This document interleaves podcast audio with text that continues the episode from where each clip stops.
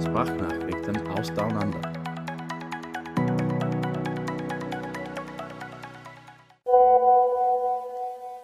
Hello, friends. Here's another episode of Tim and Nina rambling about life. and as a little intro to this um, episode, I should probably just say that I just happened to read a pretty inspiring quote on Instagram that led to me and Tim sitting on the bed for an hour talking about life, as we often do. Then we decided, hey, let's just record this. Then we did, and we recorded about an hour of our chat. In the end, decided, holy shit, this was so backwards. We weren't really saying much. We're not happy with how it turned out. Um, and then we decided, let's just actually sit down and record a proper episode. So here we are again. Hello, Tim. Welcome to my podcast. Hello, Schatzi. yeah, because actually, in the end of the last episode, which I mean, it's not really an episode because I'm not going to post it, but we were talking about us moving to Queenstown and what the challenges will be and what we think about it and why it was such a hard decision. But it only, well, we only talked about it after like half an hour of rambling about life and other stuff. So mm, we thought, why not make this the actual topic of the episode? So here we are. This is going to be our thoughts on us moving to Queenstown. Sorry, what did you want to say? I I was just going to say, in that previous ramble, which the listeners will probably never hear, um, we started talking about Queenstown to actually ground the chat because we were all over the place. And we thought talking about an actual recent event, um, or confirmed upcoming event, rather, would actually ground the chat. And it did. And we actually did have a good chat. Okay.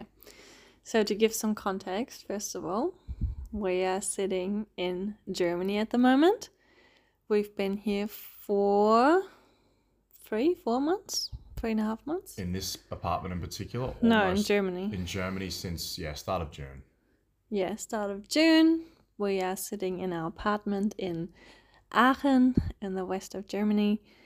And um yeah, I think I'm not sure if we even mentioned it in the last episode, but if you follow e- either of us on Instagram, we've kind of always said, well, we're going to Germany, spend some time here, definitely until Christmas, because I promised my mum, and then we'll probably go back to New Zealand that was always not really a plan, but sort of the rough outline of what we thought we were going to do. but then for some reason, don't know, actually know what happened. Maybe we can talk about it now. Um, things really changed for me. Um, sort of actually right away after coming back to Germany. And well, that can maybe be my first question how it was for you. But uh, definitely, you didn't actually give much input at all because you didn't want to convince me, I guess, or didn't want me to choose whatever you wanted. So you actually kept really quiet and you were just like, okay, you need to figure this out. And so I feel like I was stuck in a deep black hole for quite a while there. Um, and yeah, it actually really paralyzed me trying to make this decision. Is this the right thing to go back to New Zealand? And we'll go into detail why now. But two days ago, we finally decided okay, we need to make a decision. Holy shit, we've been talking about it for so long now. We've kept, like, we kept checking flight prices and they've mm-hmm. only gone up, so we need to book this now. And so, two days ago, we actually booked our flights back to down under. We're going to Australia first and to New Zealand after. For now, the long term plan is to move back to Queenstown. I always say sort of for good, but that just means as long as we feel happy there and then we'll see. We're only really planning for the next year, let's say, and then we'll see, but we're not going there to stay there for like six months. We're actually just moving there and we want to start a life there. Okay, now I've really talked a lot. Your turn. What is the question? Well, actually, maybe yeah. What I just said. Um, so I was really doubting that plan Hmm. for quite a while there, and I still am a little bit. um, yeah, your face says it all. But like, I, I'll get to that later. What about you? Did you ever have doubts? Um, could you ever? Because I mean, the other option was, of course, to just stay in Germany. Hmm. Now that we're already here, I have a job here. We have this apartment. Blah. So we could have just stayed in Germany, or we could have picked a totally different option. Let's just randomly say the Netherlands or whatever. Just another country that's not New Zealand, not um, Let's make it a Germany. Netherlands versus Germany versus New Zealand Yeah. discussion to keep it simple. Yeah. I guess Australia was not really an option because I just don't have a visa there and it's at the moment not really possible, I think. Or it would be a hassle and I don't want to do that. So that's why Australia is not an option at the moment, maybe in the future. But yeah, did you ever even think about did you actually feel like you could have stayed in Germany? I was always open to the idea. Um, my recollection of events was we left Australia to Germany knowing that New Zealand was probably our preference and a logical thing, a logical and good slash cool option. Mm. But we were open to, you know, anything happening essentially when we got to Germany. Either we get to Germany and we're like, yep, this is it or in some of our mini little trips, some other country or city is like, yep, specifically Amsterdam, sticking on the ne- on the Netherlands. Um, but I never really wavered. I have to say, um, I yeah, Queenstown was always top of the list for me um, the whole time. Um, Yeah, which Yeah. I'm just gonna interrupt you here. Please do. I was because I was done anyway. That's all there is to it.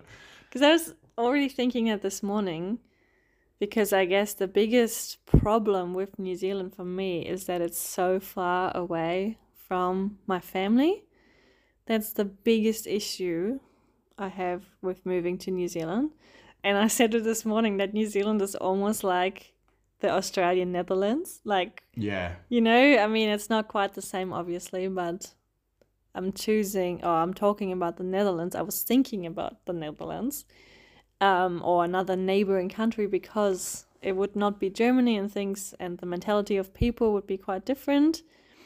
But it's so close to home. And I guess for you, it's a way easier decision because, yeah, New Zealand, you still have to jump on a plane, but you're used to that anyways as an Aussie because everything's kind of relatively far away.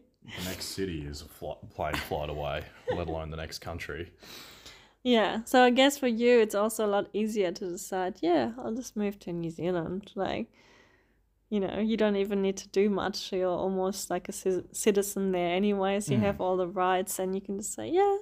Which is also also goes a long way in explaining why I didn't sit here going, no, we're going to New Zealand. You know, when I took the opposite attitude of I'm not gonna push anything mm. anyway here because obviously New Zealand is a great option for me. Mm. So I'm not gonna, and it's completely a different story for you. Mm. So I wasn't gonna sit there and proselytize New Zealand as like the be all and end all, and we have to go there or it's nothing because, you know, it's such a bigger deal for you than it is for me yeah. potentially. Um, maybe I should sort of explain again a bit more detailed mm. why I was suddenly having the doubts. Yeah. Yep. I think one important aspect is because people might say, wait, but you lived there for the last five years, so like, what's the big deal? It's not like this is a new thing for you. But I think the the problem is that I never actively decided to move there. I never ever packed up all my stuff in Germany, sold all my all my things, and told my family I'm emigrating, like I'm moving abroad. Um, that was never the plan. I didn't even really want to go back to New Zealand. I had been there once for two weeks and it was expensive and cold and rainy and I was just like, okay, I've seen the place, don't want to go back here. and then it was actually my ex boyfriend's idea at the time to go back there and I was like, yeah, okay, I'll give it another chance, why not? Gonna be close to Australia. um and I put all my stuff like I had like a whole apartment worth of stuff, you know, all the kitchen equipment, everything you can think of, pots and pans, and I put it in my dad's basement and I was like, Yeah, dad, I'm gonna pick it up soon in like six months when I come back and now five years later it's still there. You know, so I never actually made that conscious decision of moving abroad. And now I would have to do that, which is a big step for me. For several reasons. I would say you have done that, not you would have to do it. Right? Consciously decide. You said I I would have to consciously decide. I would say you have already done it. Well, I mean, we booked the flights, so Yeah. yes, I have. But it's definitely not that I'm saying, oh, I made a decision. Oh, cool, easy peasy now. Sure, yeah. Like I'm still struggling with it a bit. Um, especially, yeah, just because of my family. yeah. And I can just maybe quickly touch on what we actually rambled on about before that I kind of thought my life would just be like your typical normal life where I'm just gonna live somewhere close to my parents in the end and I'll just have a house and family here in Germany and my parents can be the grandparents and look after the kids and yeah, it'll all be happy ever after.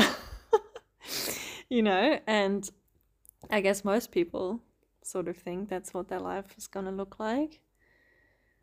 And I definitely did. And now to let go of that idea, it's actually pretty scary. Um, for me, and also I think for my parents.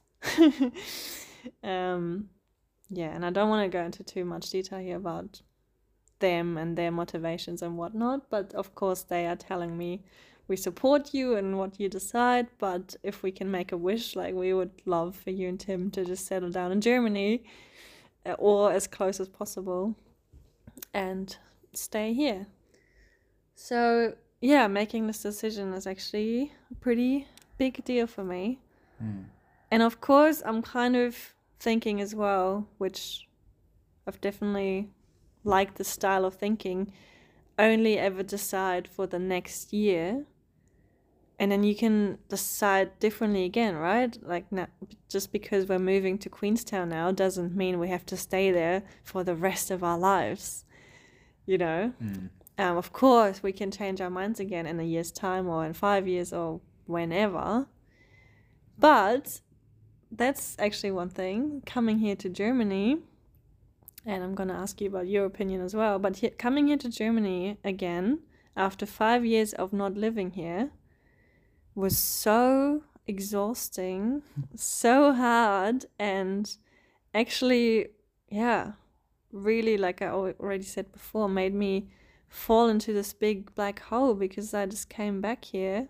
I had Tim with me, but apart from that, I had nothing here. I mean, I had my family, but they all had their, you know, their lives, they, their jobs.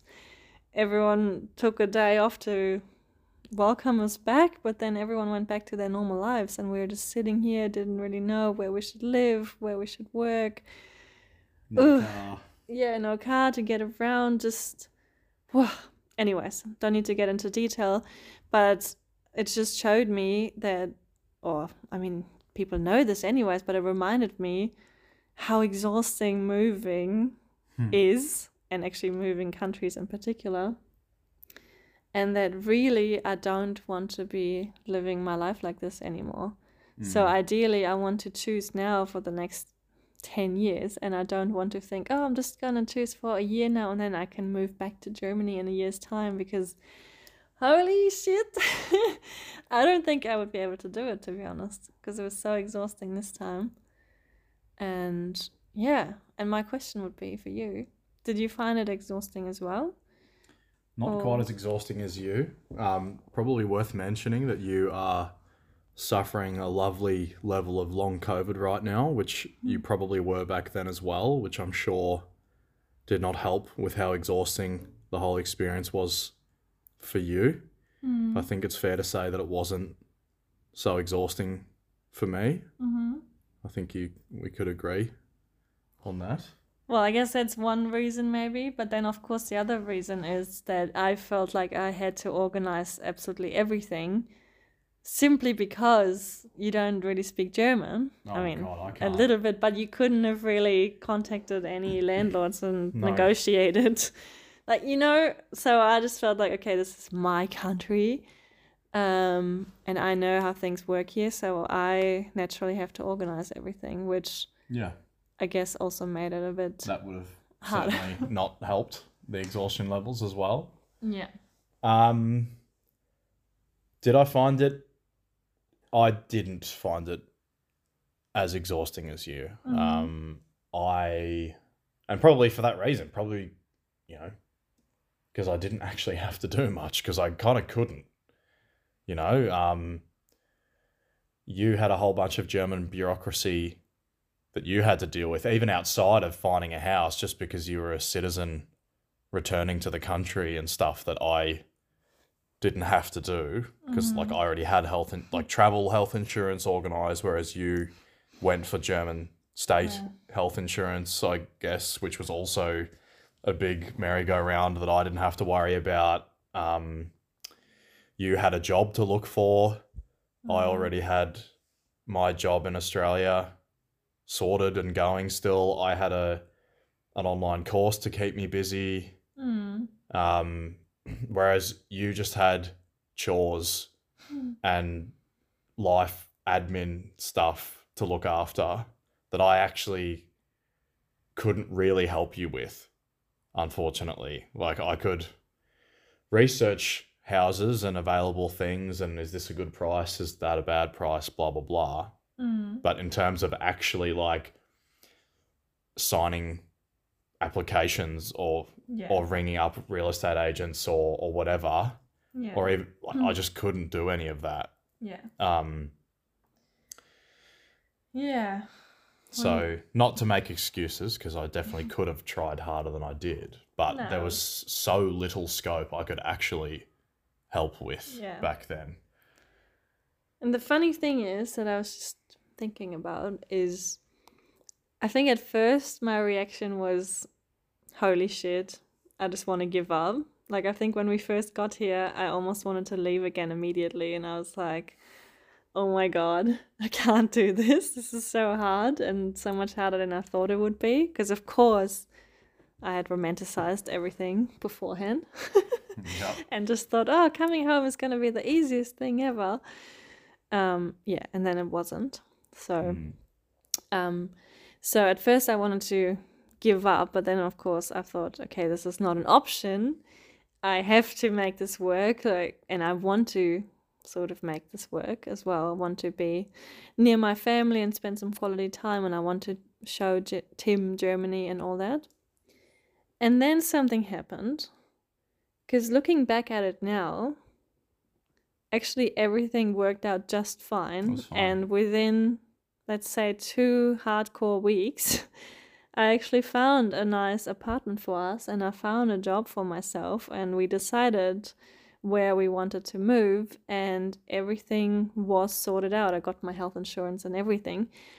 So, actually, looking back now, yeah, within two weeks, I sorted it all out it just felt so yeah so hard and terrifying in the meantime and then once i had actually sorted it out and fell into a bit of a routine again of having a new place and going to work and yeah having this purpose and then on the weekends going to visit my family i was sort of thinking huh now that i actually established this again do I really want to leave this again, or Mhm. isn't this kind of nice and comfortable right now? And do I maybe just want to stay here? And other factors coming into this as well, of course, and talking to my friends. And of course, people in Germany are always very security driven and they think about the future a lot and worry about stuff a lot as well. And because I work at a school again now, people were telling me, oh, you know, this is, you got your foot in the door, you should really try and get a, become a proper teacher. Um, because I still need an extra qualification that I don't have. So now I'm just sort of a relief teacher, not a proper, proper teacher. And people just said, oh, you know, this is your career, and now you've got your foot in the door, you should go for it. And You get your pension. what, yeah, think about the future, you know, yeah, get your pension and stuff. And for a while there, I was really confused and really thinking, shit, yeah, what do I go back to New Zealand? I mean, I loved all the job experiences I got there, but really, when you just look at it, it was like, yeah, working in a hostel, working in a fish and chip shop, being a gardener. I wouldn't change anything about it, but it's not really proper career, and I never really earned more than minimum wage. So, really, you know, it's it's a bit hmm, not the best feeling when you think you want to build a future on that um, foundation. Mm. So yeah,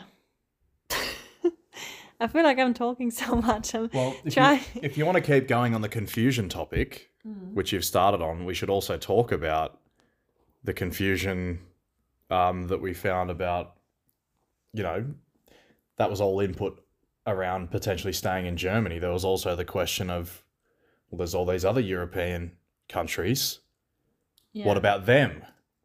Yeah, that's an aspect I actually wanted to mention before as well. Because really, I already said New Zealand was such a random pick. And I'm pretty sure no matter where you go in your teenage years or early 20s, if you spend five years in a place, it'll sooner or later just feel like home. And so I was really questioning okay, New Zealand is just, you know, I never planned to go there, I never planned to go there that long. And in the end, after five years, it really felt like home. And now I feel this connection to the place. And now I feel like I want to go back there. But really, couldn't it have been any other place? Um, slash, could I just create this feeling with any new place now? If I just pick a random place now, no matter where, even if I've never been there before, and just force myself to live there for another five years, then surely that would feel like home then as well.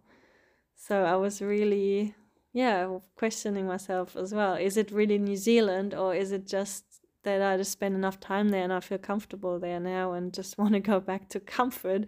Like, should I push myself more Mm. and do something else? Correct.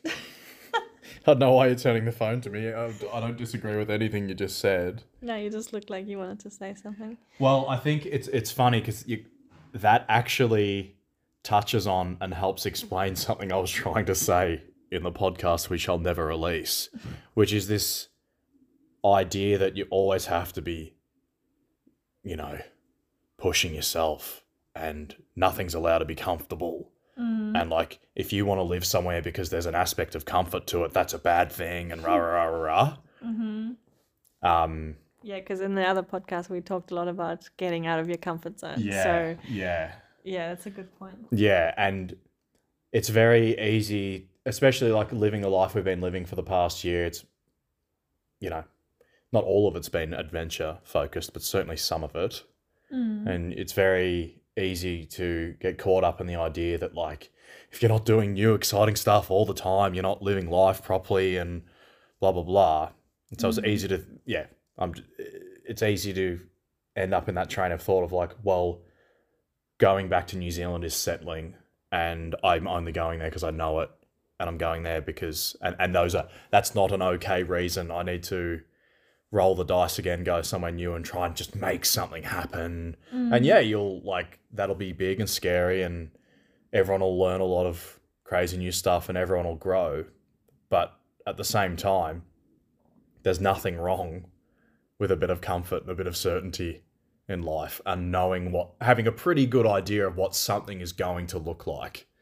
Yeah, and I think this is something we can say now, and it'll actually tie to our last podcast episode, I think, Yeah. because we sort of ended on that and saying, oh, Tim's living this crazy adventure life now. Mm. And I actually got a message yesterday as well of someone saying, Oh, I'm so jealous of you. Like, you're living such an adventurous life, and now going back to New Zealand, to Queenstown, what an adventure. And I was actually thinking, No, like, I think both of us, we're not craving any more adventure Absolutely right not. now. No. We're so, I don't want to say over it, but we're so exhausted Mm. and it sounds so privileged and so like oh my god okay yeah well you traveled so much so now you're sick of it but really it's true like Mm. this past year has been so definitely exciting but also like not like unstable and challenging in a way that now all that i'm really craving is some stability and i'm choosing this kind of adventure place queenstown and you can say something about that later Mhm. as well but i actually want to go there and have that as my permanent base and build a nest and be comfortable there and, And, and not live in a hostel. like put my roots down, you know? Mm. And yeah, yeah, not live in a hostel. Oh my god. No, yeah, we're not. We're not. Ge- I think it's important to note, and we've had this discussion amongst the two of us many, many times, is like, we're not going there chasing Queenstown 2.0 at all. At least that's what we're saying At now. At least that's what we're. Watch it happening. Wa- wa- watch us, watch us party every night for the first four weeks we go there. No, def- definitely not. No, absolutely. I, I think. Did you speak on behalf of the two of us then? Or yeah. because if you did, fi- good. Like I and I just went on a little adventure, Mm. and honestly, it was the most fucking exhausting thing ever. Mhm. Because I, I, it it wasn't a holiday but holiday by choice. I had to leave Schengen, and I just figured for visa reasons, Yeah. and I just figured, why not make a holiday out of it? Like one once I go back to Germany, I can't go to Spain or France anymore. May as well go there now while I can. And we made a little. Well, we both went to France, and then I went on to Spain, and then I went to Ireland and came back, and it was just a holiday for the sake of it. And on the whole, it was obviously obviously had good parts, but it was actually quite exhausting which Mhm. again sounds like the most privileged thing to say ever yeah. but um yeah we're both pretty ready to just you know be normal human beings and like i need to work i'm someone that actually needs to get my hands on something and really do that thing quite often Mm. and quite hard. And I haven't really done that this year, which has really illustrated to me how much I actually need to be doing something like that. Mhm. And yeah, going to Queenstown is part of that as well. Is like actually working full time again and feeling like I'm actually doing something. Um, Yeah. Do you Yeah. know what I was just wondering? mhm. I'm just wondering if that's an age thing as well. Because some of our friends that are in their early 20s, I feel like they've been traveling nonstop for over a year now. and of course, can't really say for sure how they feel. But from the outside, it looks like they're still loving it and they're still going. Mm. And of course, there's different personality types as well, but maybe it's actually sort of an age thing as well. That now that I'm 30, I definitely feel more, even more like settling down and I mean, really think about a future, possible future family and that, which in your early 20s, I guess that's often a bit further away still. Mm. What do you reckon? it's not an age thing for me at all. I've always been like this. Mm-hmm. Um, I've just absolutely solidified it in the last 12 months Mm-hmm. that I mean, part of the reason I never traveled is because I could never, ever take my mind off constantly working. Because traveling means not working for a second. And I just literally could not even conceive of not studying for my next exam, not doing my thesis, not doing my summer vacation research project, not doing my job, you know? Um, and then now it's been, I haven't been working full time since November last year. It's only been what, eight months, nine months, Mm-hmm. 10 months. And I'm already like, oh God, like, just give me something to do. Mm-hmm. And yeah, maybe if we were darting around one country to the next every week with infinite money behind us, maybe I wouldn't maybe I wouldn't be bothered. But here we are. Mm-hmm. And I reaffirm reaffirmed this about myself. And it, yeah, not not an age thing at all. It's just who I am. Yeah, okay, interesting. I actually wonder about myself, and I, I can't tell you the answer now because we will see. But now I'm just really, really craving stability. But I don't know, it could go either way. Maybe I'll get it and really love it, and maybe I'll get it and love it for six months, and then I'll actually be craving the next adventure. I'm not sure yet, but we will see. But in the end, I decided that I think New Zealand feels right right now, and it doesn't feel completely right because I am leaving my family behind and they're not happy about it, and neither am I. Mm. But I feel like there is no perfect solution. I always, I'm always gonna be missing someone or some aspect of life that I can only get on the other side of the world. I had that when I was in New Zealand, and I have it now that I'm here. And yeah, hmm. I think it's definitely yeah, it feels like the right place. We kind of almost already also chose New Zealand because we thought it would be a good common ground for us. Yeah, that was definitely that that was the original basis. One of the original bases of the thinking was, well, I like Queenstown and New Zealand more broadly. Nina has a permanent residency there. Um, that's a good place to start the conversation, which is how it all really started, I think, and this was months and months and months ago. Yeah, because like I said before, I can't just move to Australia. I can only ever really get a three month tourist visa. Maybe sometime in the future we could think about a partnership visa, but you have to fulfill certain conditions as well. And it's eight grand for the first application. So you can't just be like, oh, yeah, I'm just going to apply for it. Like, it's actually kind of a big deal. Yeah. Um, and then same thing really for Tim in Germany. He can also stay for three months and has to leave the Schengen area again, can come back, uh, also not indefinitely. So, yeah. So, both, first of all, the visa stuff, at least in New Zealand, we can both stay and work, and we're both Yeah. sort of insured, health insurance. And also, I think, um, and the language, of course, because Yeah. if you were in Germany, even though you're now doing a German course and learning German, which is really great, it's not the same, of course. And culture as well. And culture, which, yeah, I guess it would have been really different for me, but now I'm already kind of used to it Yeah. after five years. Um, and it's kind of like a common ground as well in regards to like almost like neutral territory because I think if you've done this before, you will know what I'm talking about.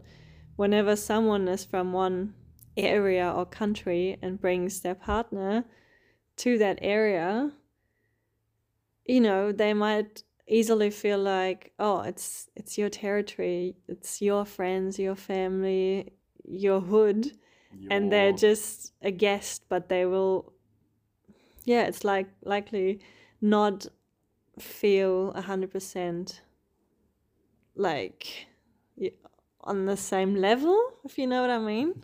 Very far from Like- 100%. Well, I'm, I'm just saying because obviously it doesn't have to go that way. I'm sure there's relationships out there where they made it work. but yeah, it's easy. Like I've experienced this before when I was in New Zealand in my ex-boyfriend's hometown and I always felt like, well, you know, it's his friends from back in kindergarten. They share all these experiences and stories I'll never be able to catch up with to that. And I would have much rather yeah, chosen a new place where we Mm. both make new friends and create our own life. And of course, if the more tolerant your partner is, the better that works anyway. So, Mm-hmm. yeah, and same thing for you, right? If you had moved to Germany with me, Yeah. That's right. you Exactly what you said. Um, more extreme because at least you spoke English and speak English. Um, I don't speak German, and a, I'm trying my best, and I'm still a long way from like speaking at a level where I could even work a basic job. Right, like I'm Hmm. it's such a it's another universe essentially in terms of like roles we can both play here both in terms of working and living and even for each other as partners Hmm. we're basically completely different people here versus New Zealand I think is a fair statement right Yeah. yeah, so That's another thing. that was another reason why we thought New Zealand was good. But of course, it's also bad. I'm just throwing all of our random thoughts out here. Mhm. Um, but maybe people find this interesting because, of course, thinking about the future then and maybe starting a family together, um, I was already saying that it would be hard for me to leave my family behind and not let my grandparent, uh, my parents be the grandparents they want to be. Mm. But of course, if we lived in New Zealand long term, we would have neither of our families there to Mm. help us out and to, yeah, Yeah. look after the kids and whatnot. Not even for kids, but with anything, no Yeah. matter what kind of support you need. I guess, yeah, blood's always thicker than water. if you Mhm. don't have any blood around, um, yeah, I guess we'll see how that feels in the future. Hey. Yeah, yeah, that's correct. But I still, yeah, it's we're kind of weighing up certainty against assistance almost in some way. As I was saying before, like we both have a better sense of who we each are in New Zealand than Germany, I would say. Um, so that's New Zealand's almost like a secure long term like I feel like we have a better view of who we will both be for each other in New Zealand. And if we're talking like family questions, it's like we could probably see further into the future with each other in New Zealand, but in Germany we could like see further into the future in terms of like the broader net support network. Hmm. So it's like kind of weighing up the two of those things, which is basically impossible to do. But Okay, interesting as well. yeah, do you know what I mean? Yeah, never really thought about it like that. Mm. But maybe um, instead of talking about the far future, like Yeah. family and stuff, maybe we could talk about the more immediate future, and um, maybe you could tell us what sort of your hopes for Queenstown are and why you're Mm. so excited to move back there. Yeah, okay. So I think the reason I was so steadfast and unwavering in our in my view that that's where we should live, um, without being overly expressive Hmm. of that opinion, Mm. um, in the last few months, is exactly the same reason why I was very happy to stick around um, last year in Queenstown when um, Melbourne's lockdown turned to shit and New Zealand's wasn't at that point. Is that I'm when it comes to outdoorsy stuff and actually doing things out of the house that's not like work or gym related, I am almost 100% extrinsically motivated. I love doing that kind of stuff, but if it's not right in front of my nose, or I don't I don't have mates that are like really keen to do that stuff all the time, I just will not do it. Hmm. As evidenced by the life I was living in Melbourne beforehand. Um, I didn't really do much outside of study slash work, exercise, go to the pub on a Friday night with my mates because that's all we ever really did. Every now and then, you know, go either east or west outside of the city, go for a hike somewhere. But that was it. And I was almost never the main instigator of those larger activities.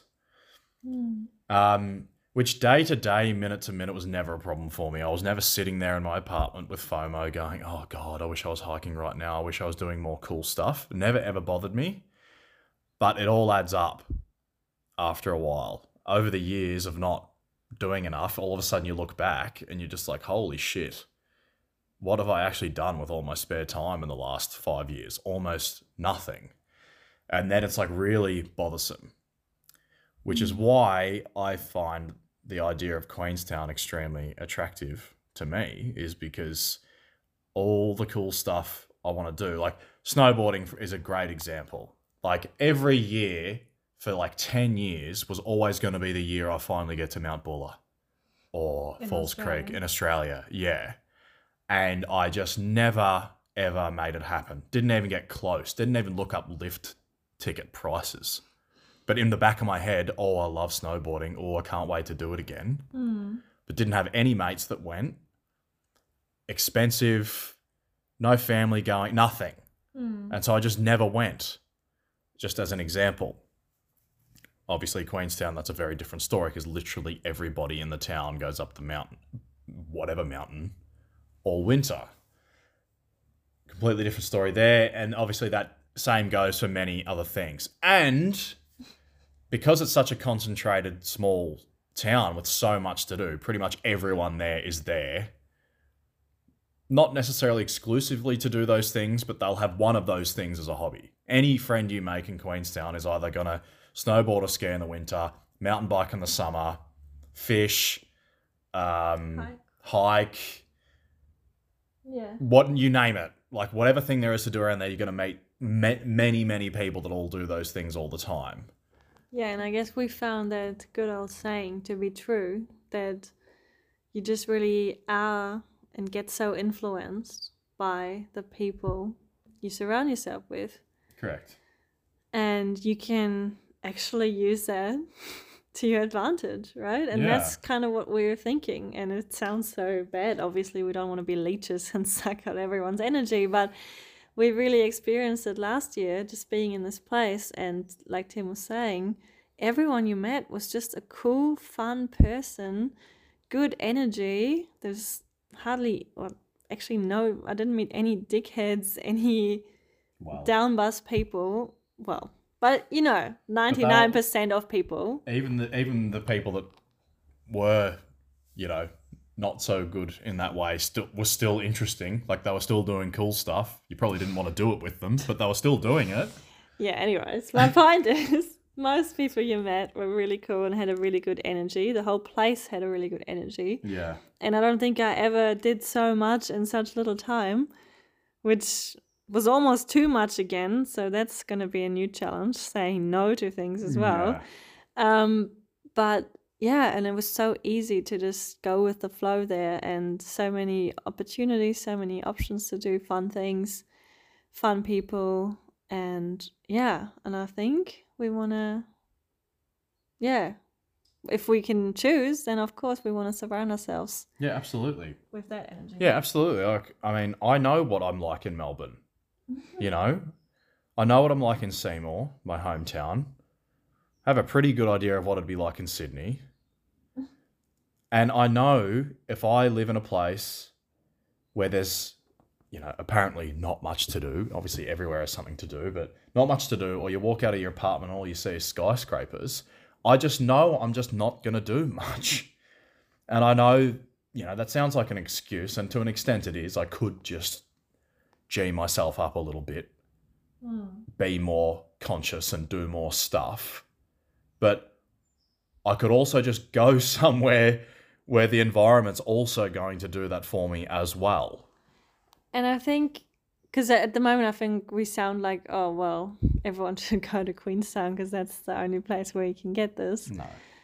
And that's obviously, of course, not true. But I think everyone, even if they're not moving to Queenstown, could question themselves a bit. Who do I have in my life, and what kind of energy are the people giving me that I spend most of my time with? And maybe actually question it a bit. And I think people are always so scared to break off old friendships that are not good for them anymore, or um, yeah, or just reach out to new people if they already have a group and it would just be so easy to stick with the old gang. um, yeah, because obviously you don't need to go to Queenstown for that. There's just a lot of people there, so it makes it really easy for you. But if you're listening right now, maybe just have a little think about Mm. your life and your possibilities and think about maybe which club in town would have the most fun, cool people in it. Yeah. you know, you, you kind of have an idea where to look for those people because they will be everywhere. Yeah. And yeah, maybe um, try and involve, get involved, and yeah, get some good energy as well. Because yeah, I just wanted to make sure we don't sound like because Yeah. We're not every saying- time you say, "Oh, in Melbourne, I couldn't do it," I just feel like, well, if you can't do it in Melbourne, Yeah, I they're like a that- big that's what- million people city, like Yeah. What then you can't do it anywhere. But When I, that's what I was trying to say. When it's definitely an excuse because it's it's fucking Melbourne for God's sake. It's like the hmm. greatest city has a population of like what, like eight million people.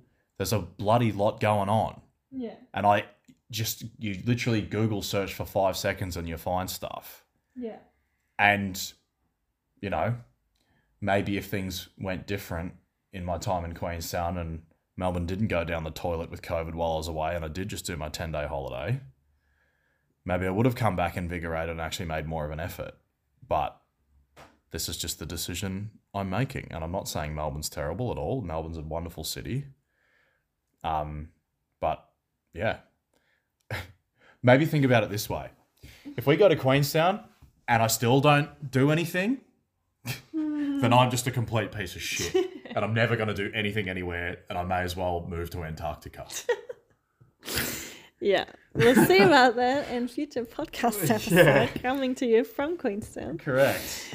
I think yeah, we'll see how it goes because I think it'll be the place will be different now compared to last year when we lived there. So will we. when the borders were closed and it was a different group of people there. Now I think it's going to be a lot more touristy again, mm-hmm. less long term people, I imagine.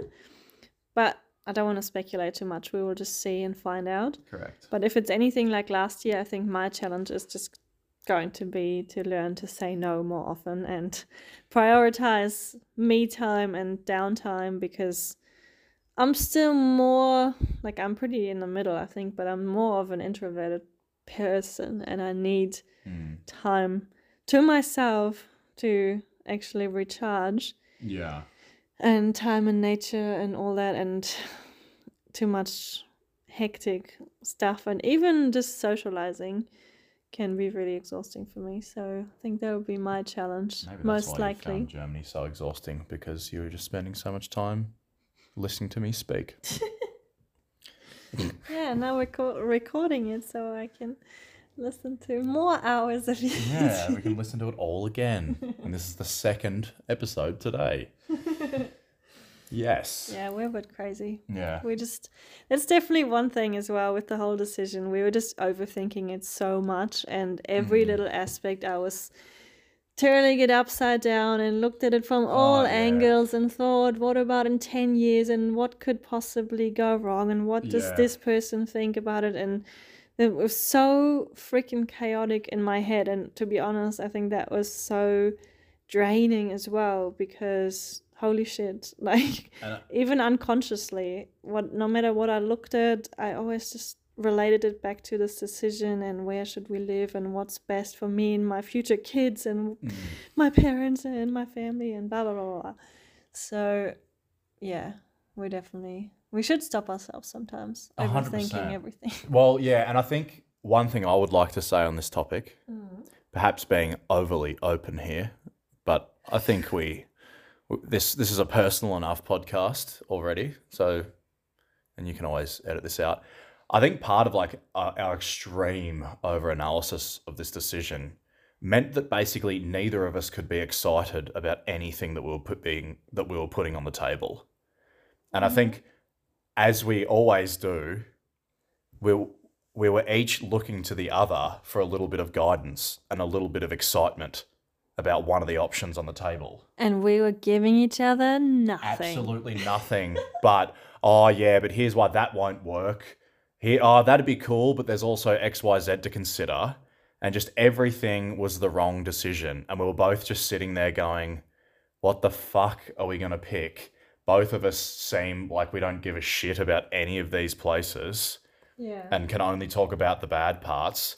And we were just like, we're never ever going to be able to make a choice. And we were just stuck in the spiral of despair and, well, he doesn't give a shit about this place. So how can I give a shit about this place? And, so much swearing. oh, yeah, but you know, it's, it's me. So you know what you're in for when it's, when it's, you know, an English episode on Nina's podcast. Um, yeah. I just want to mention, um, actually, on that topic, um, a message I got from our dear friend Neddy yesterday. Ah, yes. And he was also saying that it happens to him as well. And so I think it happens to a lot of people is that you tend to overthink things so much and think about all possible outcomes and what you want and blah that you just end up thinking so much that it actually paralyzes you. And in the end, you don't act at all. Mhm. And really, some people spend their whole lives doing exactly that. They just keep thinking, oh, I wish I could change this, but it would probably cause this um, t- to happen. And, like, you know, and they just keep thinking.